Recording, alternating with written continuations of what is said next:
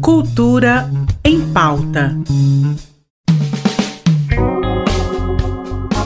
Olá, eu sou Ernesto Fleury Agenda Cultural está no ar com muitas dicas para você curtir eventos culturais, sobretudo aqui em Goiânia. E quem abre as nossas dicas de hoje é a Claudinha Fernandes da Secult Goiás. Seja bem-vinda, Claudinha. Oi, Ernesto, ouvintes da RBC e Cultura em Pauta. Aqui quem fala é Claudinha Fernandes, gerente de festivais, eventos culturais e artístico da Secretaria de Estado da Cultura.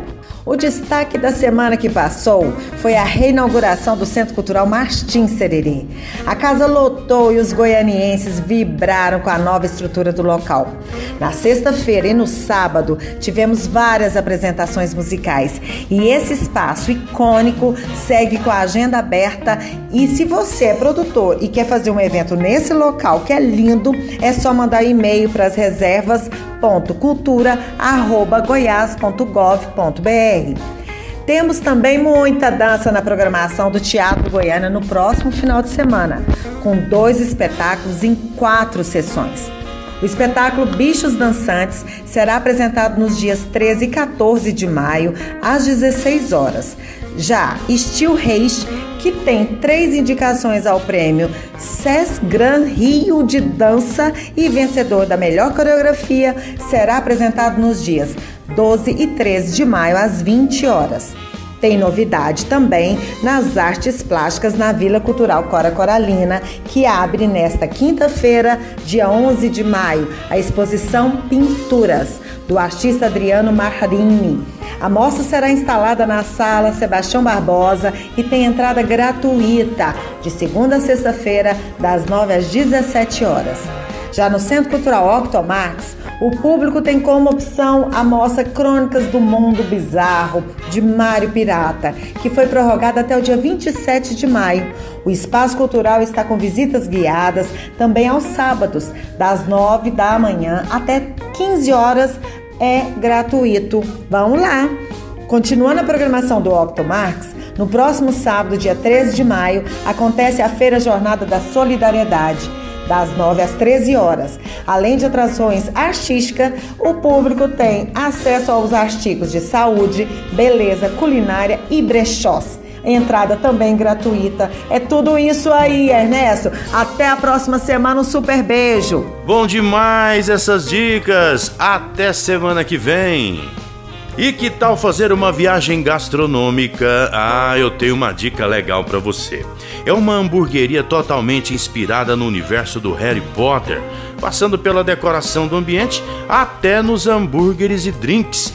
Para os amantes desta saga, saborear os hambúrgueres é muito legal é show de bola! O Beco Mágico fica na Avenida T2, número 186, no setor Bueno e funciona de terça a domingo das 6 à meia-noite.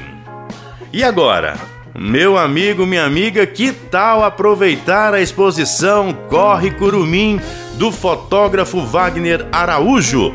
Chegou no Parque Bosque dos Buritis, localizado no setor oeste em Goiânia. O ensaio ficará exposto durante os meses de abril e maio. No local você pode ter acesso facilmente.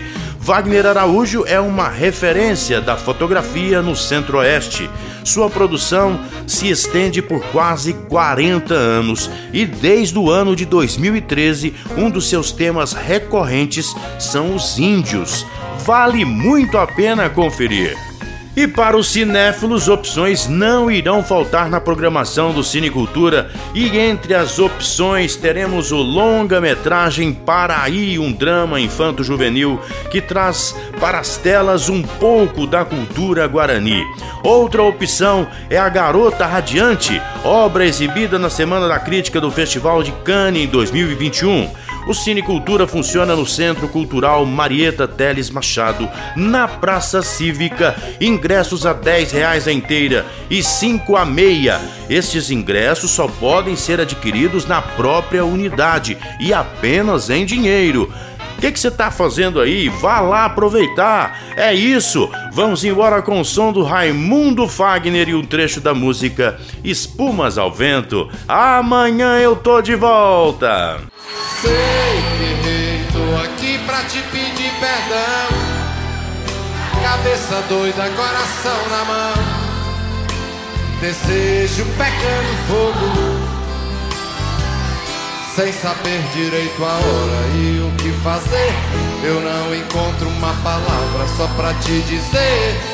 Ah, se eu fosse você, eu voltava pra mim de novo. Cultura em pauta em parceria com a Secretaria de Cultura do Estado de Goiás.